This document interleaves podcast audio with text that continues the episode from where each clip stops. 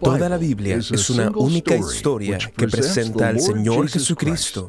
En este módulo estamos viajando por esa historia, rastreando cómo se despliega esta revelación a lo largo de la Biblia. El mundo ha sido arruinado por el pecado, pero Dios ha hecho un pacto para traer salvación mediante la simiente de Abraham. Sin embargo, ahora los israelitas son esclavos en Egipto. Pareciera que el pacto ha fallado. Pero Dios no puede fallar. Él rompe sus cadenas, liberando a su pueblo. Así que, ¿cómo la historia del Éxodo refleja la vida cristiana actual? Si le hubieras preguntado a un israelita en el camino rumbo a Canaán, ¿quiénes eran ellos? Podría haberte dicho, bueno, éramos esclavos en una tierra extraña, pero nos refugiamos bajo la sangre del Cordero. Nuestro mediador nos sacó y liberó. Ahora estamos en camino a la tierra prometida, pero aún no estamos allí.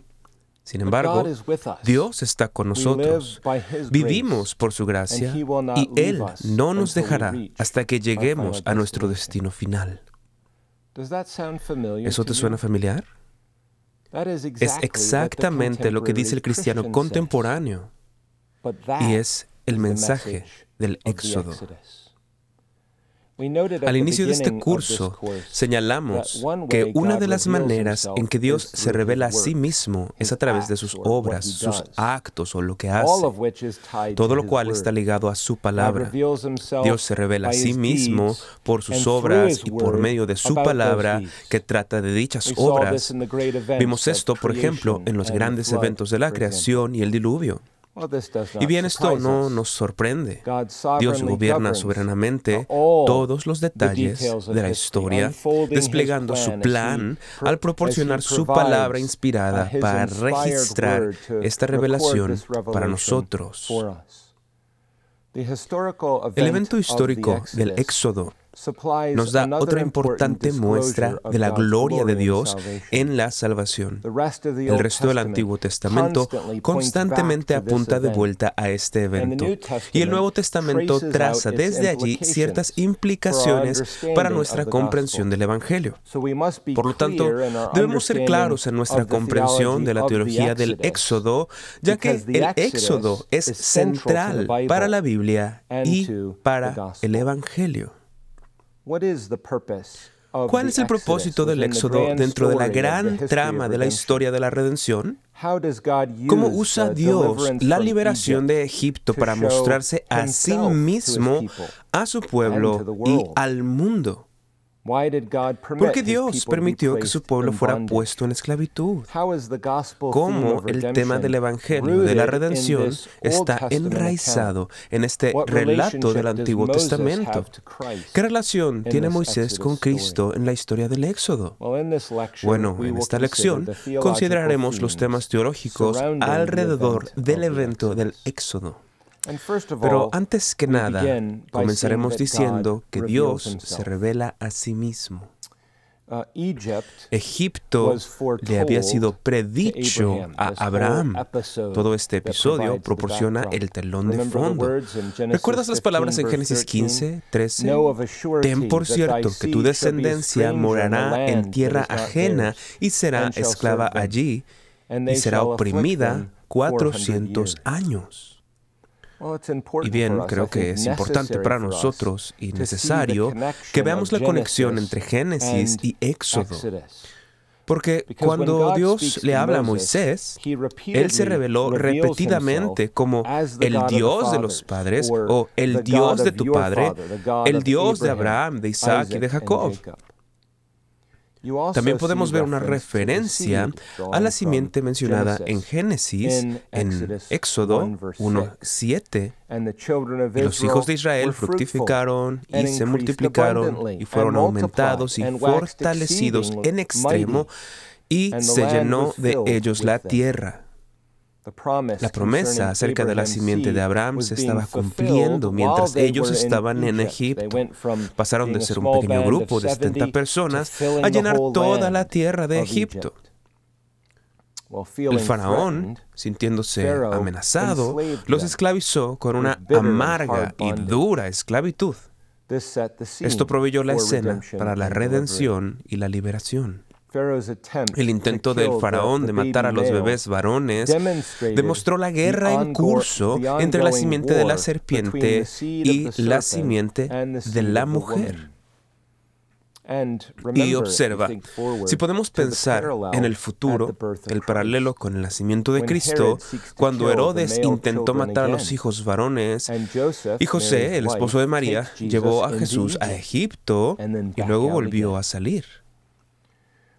No tenemos tiempo para considerar todas las implicaciones de esto, pero observemos nuevamente la conexión que hay entre palabra y obra. Desde el capítulo 1 de Éxodo hasta el capítulo 18, Dios habla y luego actúa. Es decir, su palabra antecede al evento. Y tanto la palabra como el acto requieren expectativa, fe y obediencia. Pero bajo este primer punto debemos resaltar especialmente lo que aprendemos sobre el conocimiento de Dios, que está revelando Dios acerca de Él mismo, porque el Éxodo no trata simplemente sobre una liberación, sino que de hecho está subordinado al propósito principal de la revelación del conocimiento de Dios. Él libera a Israel de una manera que mostrará su gloria. Esto queda claro en la zarza ardiente y lo que se dice allí en Éxodo 3 queda claro en las propias palabras del faraón en Éxodo 5.2. Él dijo, ¿quién es Jehová para que yo oiga su voz y deje ir a Israel? Yo no conozco a Jehová, ni tampoco dejaré ir a Israel. Dios se revela a sí mismo a través de las plagas como el soberano sobre la naturaleza y muestra su supremacía sobre los dioses de Egipto. La liberación llevaría a un mayor conocimiento de Dios, tanto para Israel como para Egipto. Se nos dice, y sabrán los egipcios que yo soy Jehová cuando extienda mi mano sobre Egipto. Este conocimiento de Dios no se limitará solamente a Israel o a Egipto, sino que se extenderá al mundo. De hecho, más adelante, en el libro de Josué, oiremos hablar de una ramera en un lugar lejano en la ciudad de Jerusalén. Y ella dirá en Josué 2, versículos 9 y 10, sé que Jehová os ha dado esta tierra, porque el temor de vosotros ha caído sobre nosotros y todos los moradores del país ya han desmayado por causa de vosotros, porque hemos oído que Jehová hizo secar las aguas del Mar Rojo delante de vosotros cuando salisteis de Egipto. ¿Podemos ver el punto? El Éxodo trata sobre teología, sobre la revelación del conocimiento de Dios. Permíteme darte un breve resumen de lo que se nos revela sobre Dios. Vemos algunas cosas reveladas al propio pueblo de Dios. Un bello ejemplo de esto es su nombre. El nombre de Dios, tal como es proclamado a su pueblo. Ahora, el nombre de Dios es un concepto teológico muy importante, pues su nombre hace referencia a la revelación de quién es Él. De hecho, se refiere a todas las formas en que Él se revela a sí mismo, en sus atributos y en su palabra y en su adoración, en sus obras, así como en sus títulos y nombres. Por eso en el tercer mandamiento se dice, no tomarás el nombre de Jehová tu Dios en vano. Por eso en la primera petición de la oración del Señor, oramos diciendo, santificado sea tu nombre. Vemos cuán importante es esto para nuestra comprensión de la Biblia. Y bien, en Éxodo 3:14 Dios proclama, yo soy el que soy.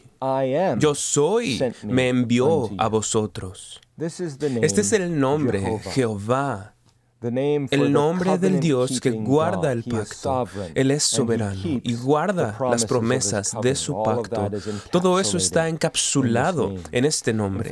De hecho, si nos fijamos más ampliamente en Éxodo 3, versículos del 1 al 22, vemos que el Señor nos dice todo tipo de cosas sobre sí mismo. Él nos habla acerca de su presencia en los versículos 1 al 4, de su pacto en los versículos 5 y 6, y de su compasión en los versículos 7 y y 9, de su compromiso en los versículos 10 al 12, de su fidelidad en los versículos 13 al 15 y de su propósito en los versículos 16 al 22.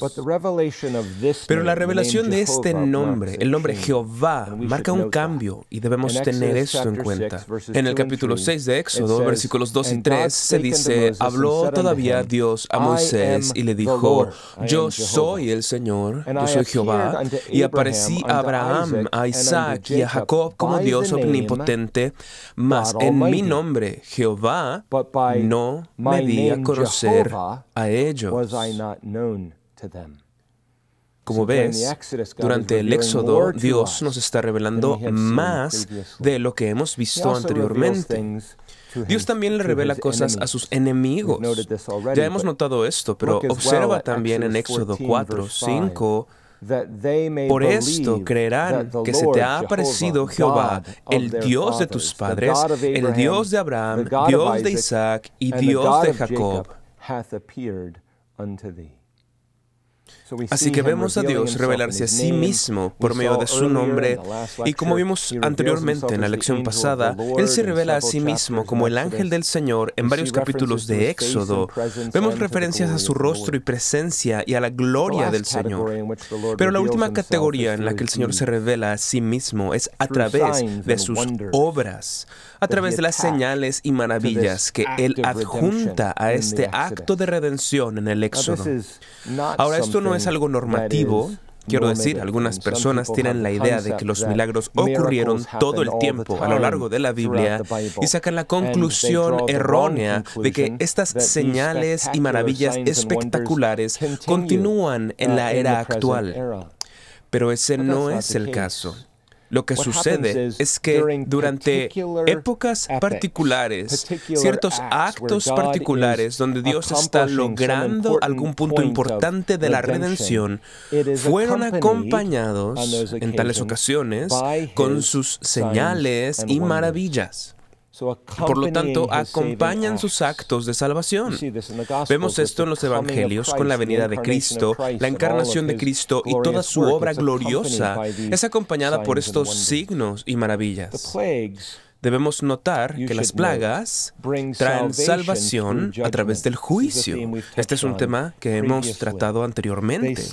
Al mismo tiempo traen juicio sobre Egipto, mostrando que Egipto es impotente y muestran liberación a Israel. Y si nos fijamos en las plagas, la Pascua, el Mar Rojo, la columna de fuego y nube, la proclamación de la ley, la provisión en el desierto, incluso su llegada a la tierra prometida, todo esto queda al descubierto. Pero ahora debemos pasar a la redención que revela la gloria de Dios. Y eso, en segundo lugar, nos lleva al tema de la esclavitud. El periodo de Abraham, Isaac y Jacob pareció glorioso de muchas maneras, pero concluyó miserablemente en la esclavitud de Egipto. Todo parecía contradecir el plan y las promesas de Dios. Una vez más, las promesas parecen estar fuera de alcance. Pensemos de regreso en las promesas que Dios le dio a Abraham. Primero, en vez de estar en la tierra prometida, ellos están en Egipto. En segundo lugar, en vez de ser bendecidos, son esclavizados.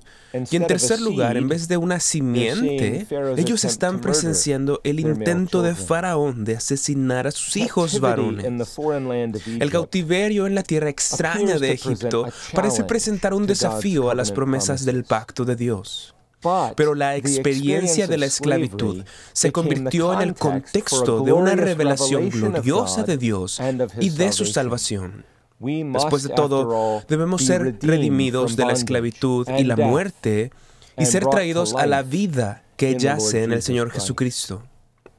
Y bien, en su aflicción, ellos clamaron en fe a Dios. Éxodo 2, al final del versículo 23, dice, y los hijos de Israel gemían a causa de la servidumbre.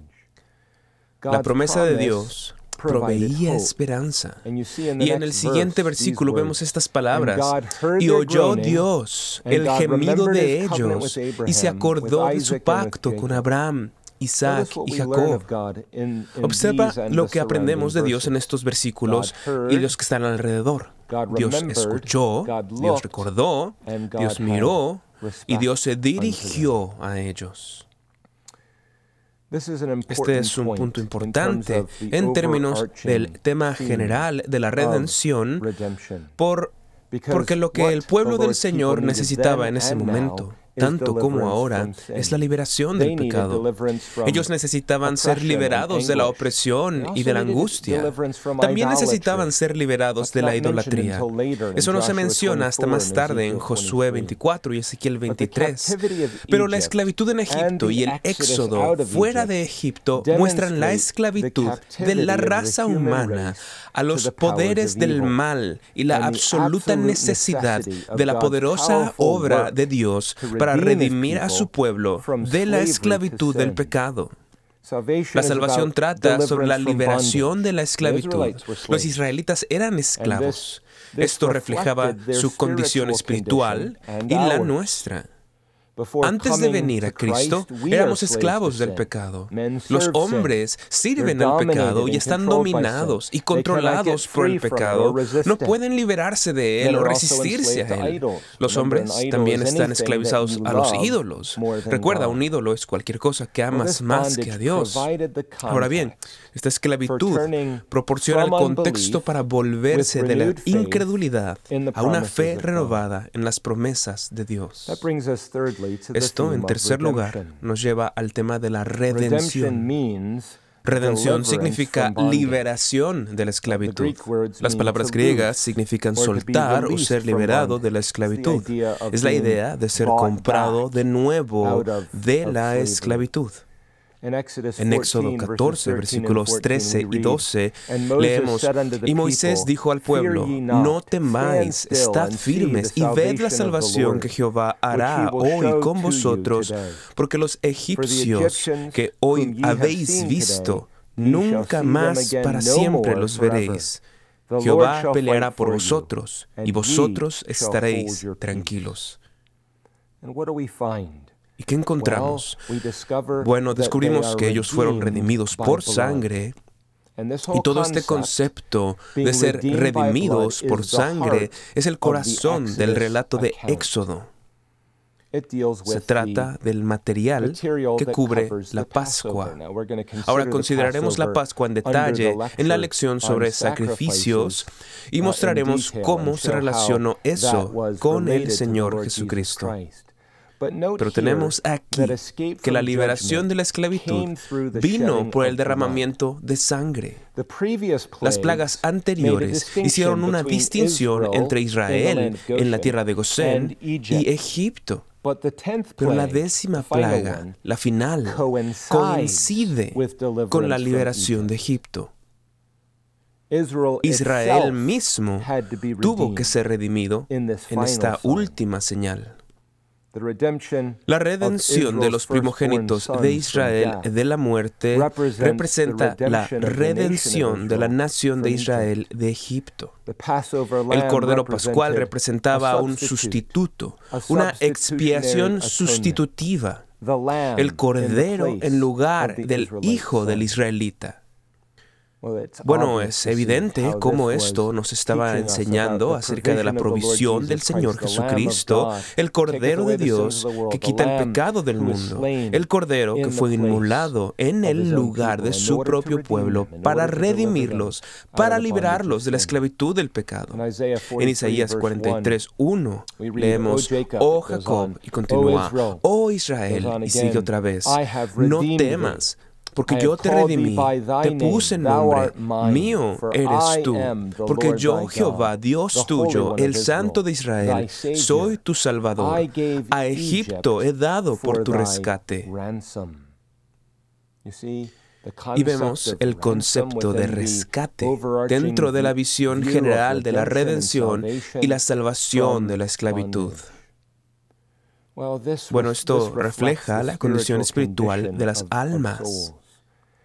El pueblo del Señor, una vez redimido, dice Romanos 6:14, que el pecado no se enseñoreará de vosotros.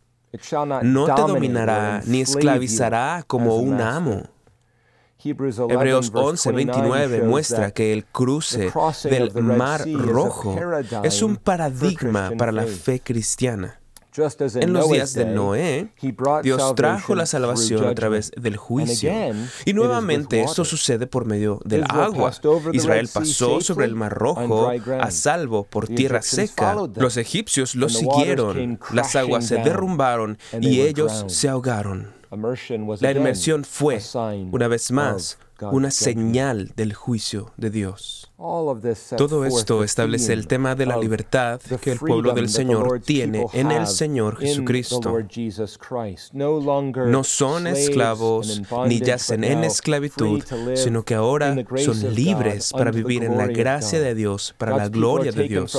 El pueblo de Dios es sacado del reino de Satanás y de las tinieblas y es llevado al reino de Cristo y de su luz en la tierra prometida, por así decirlo. Ellos son tomados de la familia del diablo como su amo, a la familia de Dios mismo. Pero en este asunto debemos tener en cuenta lo que creo que es uno de los puntos más significativos en la historia del Éxodo, ya que es también uno de los puntos más significativos dentro de la gran historia de Dios en su totalidad, y es este. El objetivo de la redención es la adoración. Ahora vimos esto en los primeros capítulos de Génesis e hicimos referencia a ello más adelante. Pero el objetivo de Dios es traer hacia Él mismo un pueblo hecho a su semejanza que lo sirva en adoración. La redención es el medio para alcanzar ese objetivo. Y vemos esto en el relato de Éxodo. Dios los liberaría para que pudieran adorarlo y para que pudieran morar con Él. Moisés le dice a Faraón esto en Éxodo 4:23, que dejes ir a mi hijo para que me sirva, lo cual también podría traducirse como que me adore. Esto culmina al otro lado del Mar Rojo. ¿Y cuál es el resultado? Israel adora y celebra la liberación de Dios con gozo y gratitud. Esto se registra para nosotros en la canción inspirada de Moisés en Éxodo 15, que ensalza la fidelidad del pacto de Dios. Esta canción no solo está en el centro del libro de Éxodo, sino que en muchos sentidos creo que está en el centro de toda esta historia. Leemos en esta canción, en el capítulo 15, 13, condujiste en tu misericordia a este pueblo que redimiste. Lo llevaste con tu poder a tu santa morada. La palabra misericordia es la palabra hebrea hesed. Y es una importante palabra veterotestamentaria que debemos conocer. Se refiere al amor constante e infalible de Dios por su pueblo. Aparece en otras partes del Antiguo Testamento, en lugares muy importantes, con implicaciones teológicas muy importantes. Pero también la verás en lugares como los Salmos. La encontrarás repetidamente una y otra vez en cada verso del Salmo 136. En Juan capítulo 5, versículo 24, leemos, El que oye mi palabra y cree al que me envió, tiene vida eterna y no vendrá condenación, mas ha pasado de muerte a vida. ¿Puedes ver ahí la referencia a Éxodo? En Isaías 51, versículos 10 y 11, leemos, ¿no eres tú el que secó el mar, las aguas del gran abismo, el que transformó en camino las profundidades del mar para que pasaran los redimidos? Ciertamente volverán los redimidos de Jehová, volverán a Sión cantando. Por último, debemos considerar el tema teológico del mediador, el mediador. Israel fue redimido de la esclavitud a través de un mediador. El ministerio de Moisés era servir como un instrumento humano mediante el cual Dios redimiría a su pueblo. Su función era revelar y prefigurar la persona y obra del Señor Jesucristo. Vemos esto en varios lugares en el Nuevo Testamento. Él es el libertador, por así decirlo, el libertador de parte de Dios. Él pasó 40 años en Egipto, 40 años en el desierto de Madián y luego 40 años en el desierto con Israel después del Sinaí. Y la fe y obediencia de Moisés son notables. En Hebreos 11 se dice de Moisés que se negó a ser llamado hijo de la hija de Faraón. He ahí nuevamente una imagen de la separación del mundo. Y él prefirió sufrir aflicción con el pueblo de Dios antes que disfrutar de los placeres del pecado por una temporada. He ahí el tema de la santidad otra vez.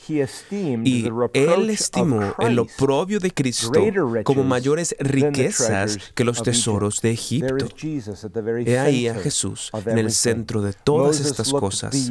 Moisés miró más allá de Egipto e incluso más más allá de las aflicciones que sufriría con los hebreos. Él miró más allá de todo al Señor Jesucristo. Y por eso, amigo mío, será mejor que hagamos lo mismo al leer el relato de Moisés. Nuestros ojos deben dirigirse también al Señor Jesucristo. Moisés se paró entre Dios y su pueblo. También se interpuso entre Dios y las naciones, realmente entre Dios y toda la creación en este punto. Cuando Dios tenía algo que decir, lo decía a través de Moisés. Dios no le habló directamente a Faraón a través de una visión u otra cosa. Él envió a Moisés a presentarse ante el Faraón. Moisés fue delante de Dios y luego regresó a su pueblo con la palabra de Dios. Los milagros también fueron realizados a través de Moisés. Así que hay un contraste, una conexión entre Moisés y Cristo.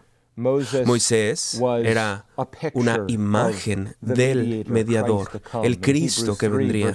En Hebreos 3, versículo 3 dice, porque este, es decir, Cristo, es estimado digno de mayor gloria que Moisés, por cuanto tiene mayor honra que la casa, el que la edificó. Moisés señalaba más adelante a un mayor mediador, el Señor Jesucristo, que sería verdadero Dios y verdadero hombre. Más tarde, en Éxodo 32, versículo 32, leemos que perdones ahora su pecado y si no, ráeme ahora de tu libro que has escrito. Estas son las palabras de Moisés. Puedes ver ahí la imagen de un mediador. Y sin embargo, a diferencia de Moisés, el Señor Jesucristo no tuvo pecado. Y sin embargo, ¿qué sucedió? Él estuvo inmerso bajo el diluvio de la ira de Dios en nombre de su pueblo. Las plagas de Dios descendieron sobre el Señor Jesucristo. Moisés no fue borrado del libro de Dios, pero Cristo clamó desde la cruz, Dios mío, Dios mío, ¿por qué me has abandonado? El Señor Jesucristo es el mediador superior, el más grande y el más glorioso, al cual Moisés solo pudo apuntar como desde las sombras. Pero vemos aquí el tema del mediador. Dios redimirá a su pueblo de la esclavitud mediante la mano de su glorioso mediador, el Señor Jesucristo. Por lo tanto, notemos que el Éxodo no fue solo una redención física, fue una redención espiritual. Después de todo, Egipto era un lugar de idolatría y maldad, donde se veía a Faraón como un dios y un opresor demoníaco. Israel continuará mirando hacia atrás, recordando la gloriosa redención de Dios al liberarlos de Egipto. Ellos también experimentarán más tarde un segundo éxodo del cautiverio babilónico. Pero todo esto, en última instancia, apunta al Señor Jesucristo. Al comienzo del Nuevo Testamento, en Mateo 2, versículo 15, leemos, y él, despertando, tomó de noche al niño y a su madre y se fue a Egipto y estuvo allá hasta la muerte de Herodes para que se cumpliese lo que dijo el Señor por medio del profeta cuando dijo, de Egipto llamé a mi hijo, el Señor Jesucristo. Y luego, de un modo interesante, en el monte de la transfiguración, leemos en Lucas capítulo 9, versículo 30 y 31 estas palabras. Y he aquí dos varones que hablaban con él, los cuales eran Moisés, fíjate en eso, los cuales eran Moisés y Elías, quienes aparecieron rodeados de gloria y hablaban de su partida. Ahora esta palabra partida en griego significa literalmente éxodo, quienes aparecieron rodeados de gloria y hablaban de su éxodo que iba Jesús a cumplir en Jerusalén. Esa palabra griega, esa palabra éxodo, ¿qué significa esto? Moisés y Elías estaban hablando con Cristo acerca de su muerte venidera demostrando que lo que Cristo lograría en la cruz es el éxodo supremo, la liberación final del pueblo de Dios de la esclavitud, del pecado y la muerte. Vemos de nuevo que esto es más que una historia emocionante. Dios está revelando la persona y obra de Cristo y la salvación poderosa de su pueblo. Debemos conectar el éxodo, el evento del éxodo, al gran plan de Dios en la historia de la redención. En conclusión, la Biblia describe la esclavitud de Egipto como un horno de aflicción. Vemos ese lenguaje en Deuteronomio 4 y en Isaías 48, 10. La esclavitud del mundo de la cual Dios redime a su pueblo y lo enciende con su gloria. En la próxima lección dirigiremos nuestra atención al monte Sinaí y la entrega de la ley. Ahí Dios dirá, porque yo soy Jehová, que os hago subir de la tierra de Egipto para ser vuestro Dios. Seréis pues santos, porque yo soy santo. Levítico 11, versículo 45. Esperamos que haya sido inspirado por lo que hemos considerado en esta lección. Únete al reverendo Robert McCurley en la próxima ocasión a medida que avanzamos en nuestro viaje por la teología bíblica y preguntamos, ¿cómo Dios guió a los israelitas al monte Sinaí?